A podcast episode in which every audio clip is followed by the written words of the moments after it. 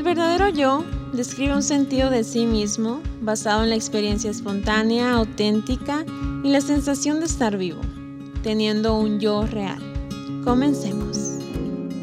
¿Cómo están? Yo soy Ana Sanés, mercadóloga, emprendedora, creadora de contenido y otros dirán que modelo también. Pero ahora mi propósito es inspirarlos a alcanzar sus sueños y que reconozcan lo que son capaces de lograr. Por eso estoy aquí. Bienvenidos a mi podcast.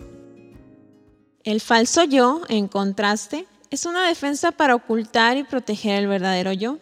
Sin embargo, el falso yo puede llegar a ser problemático, ya que evita que la persona se sienta espontánea, viva y real. En este tercer episodio quiero platicarles de un tema que considero muy importante, tanto en el ámbito creativo como en los negocios, incluso en la vida misma, ya que constantemente estamos en un estado de creación, ideando nuevas cosas, nuevos proyectos, solucionando problemas que parten de una referencia a la que a mí me gusta llamar inspiración. Hoy en día como que esta palabrita anda de moda y la escuchamos en todas partes, pero en mi caso no tenía una definición así específica de lo que era, así que la busqué y les comparto la que más me gustó.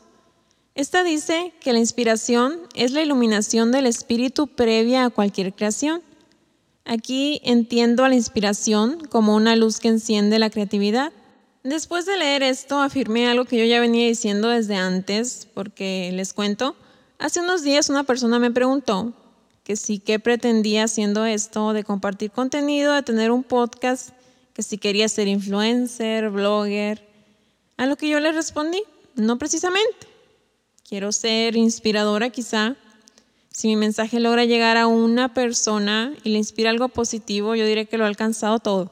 A propósito de esta tendencia en la que todos quieren ser influencers, creadores de contenido, emprendedores, coach de vida, nos encontramos con el reto de diferenciarnos entre todos ellos, identificar nuestro valor agregado, eso que nos vuelve auténticos e irrepetibles. Pues considero que ya hay mucho de todo. Personas mostrando a sus seguidores cosas que quizá nunca podrán tener o no muy pronto, lo cual les genera un sentimiento de frustración, de tristeza al compararse con estos influenciadores que están publicando solo lo bueno, lo bonito de sus vidas, pero la gente al verlo piensa que llevan la vida perfecta y en el caso de los creadores de contenido, aquellos que solo están imitando, copiando, robando ideas, frases, fotos y compartiéndolas como si fueran de ellos mismos, sin dar créditos a los verdaderos autores. Y esto no solo pasa en la creación de contenido digital, les comparto una anécdota sobre plagio que nos pasó con nuestra marca de camisetas. Un día, recién habíamos empezado este negocio, cuando en Twitter nos encontramos con una chica que había copiado nuestros diseños de bordados estaba anunciándose para venderlas y en ningún momento nos daba créditos o hacía referencia a que se había inspirado en nuestros diseños. Por fortuna pudimos hablar con ella, llegar a un acuerdo sin recurrir a instancias legales. En lo personal, siempre he tenido muy presente el no copiar o apropiarse de ideas que salieron de la mente, del alma de otra persona, pues valoro todo el esfuerzo que lleva consigo el crear y más bien admiro ese talento o don y lo tomo como inspiración. Pues copiar es muy distinto a inspirarse. Al copiar, estamos limitando nuestra capacidad de crear y no nos damos la oportunidad de mostrarnos auténticos. Caso contrario, al solo inspirarnos, tomamos como referencia un concepto, un estilo, una filosofía que nos atrajo y logró llegar a nuestro interior y esa inspiración, al reunirse con nuestras habilidades, talentos únicos y al agregarle nuestro toque personal, damos origen a una creación totalmente nueva e inigualable.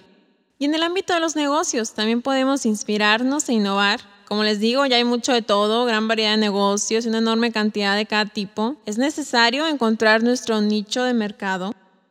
Yo me pongo a pensar y me imagino qué cansado debe ser estar al pendiente de qué hace el vecino para imitarlo, ¿Qué tal si llega un momento en el que esa persona que le estás copiando deja de crear o se dedica a otro ámbito? Puede que te quedes estancado, que pierdas la capacidad de desarrollar ideas por tu propia cuenta.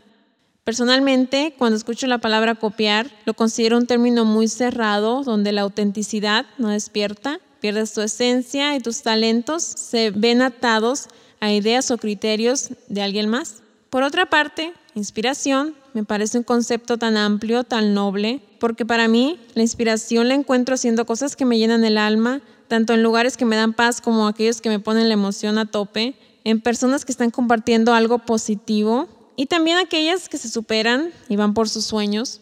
Entre esas cosas o actividades que me inspiran están el viajar, conocer nuevos lugares y personas, admirar un paisaje, un atardecer, escuchar mi música favorita. Aquellos que me siguen en Instagram saben que amo a los Claxons y me encanta porque es su música muy sana. Aparte también admiro y me inspira demasiado Nacho Llantada, su vocalista, por su manera de ser tan auténtica y espontánea. Además que es un creativo a morir y empresario otro tanto.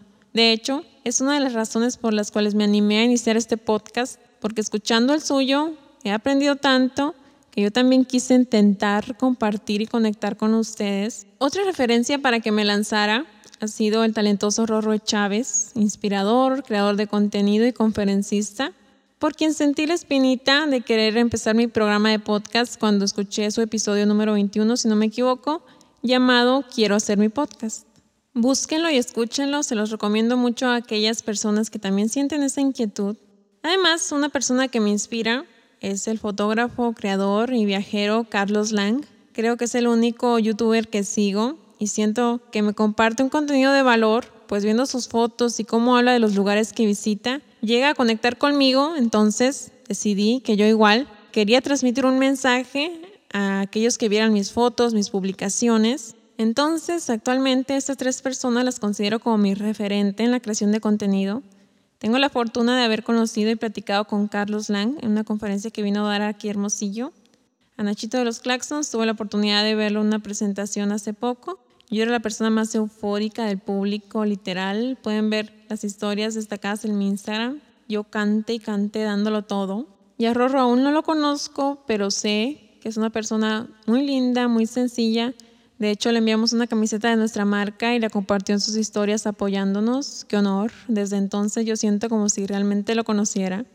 En mi Instagram les pregunté qué era aquello que nos inspiraba. Muchos mencionaron, al igual que yo, lugares, música, personas talentosas y exitosas, así como familia, amigos, hijos, su pareja. Y también hubo quienes dijeron adiós, su palabra, el Evangelio.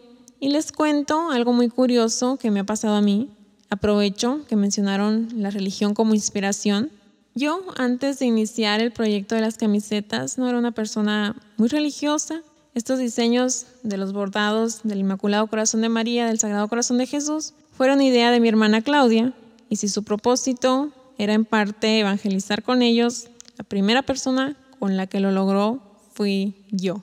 Hace unos días platicaba con ella y le decía que no me imaginaba un mercado más noble y fiel que el que tenemos, porque me he dado cuenta que conectamos con nuestros clientes, que no me gusta llamarlos así, más bien los considero parte de esta comunidad, de este proyecto, pues hay gente rezando por nosotras, por esta familia que hemos formado, y estoy asombrada como el amor de Dios une personas con un mismo propósito.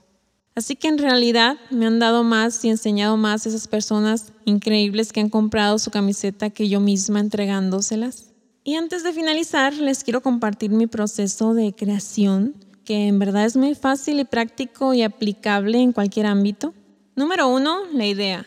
Es primordial tener claro el mensaje que queremos compartir con nuestra creación. En mi caso, para hacer cada episodio de este podcast, delimito muy bien el tema que voy a abordar para no desviarme ni soltarme una hora hablando. Número dos, los elementos. Analizo qué es con lo que cuento, conocimientos, información, datos que puedo aprovechar, así como los medios para crear. Mi micrófono, mi tripié, la compu. Número tres, la inspiración. A este punto lo llamo ir más allá. Más allá de los elementos que mencioné anteriormente, me pongo a pensar, a recordar experiencias, momentos, frases que leí o escuché antes y tienen relación con el tema. Número cuatro, creación.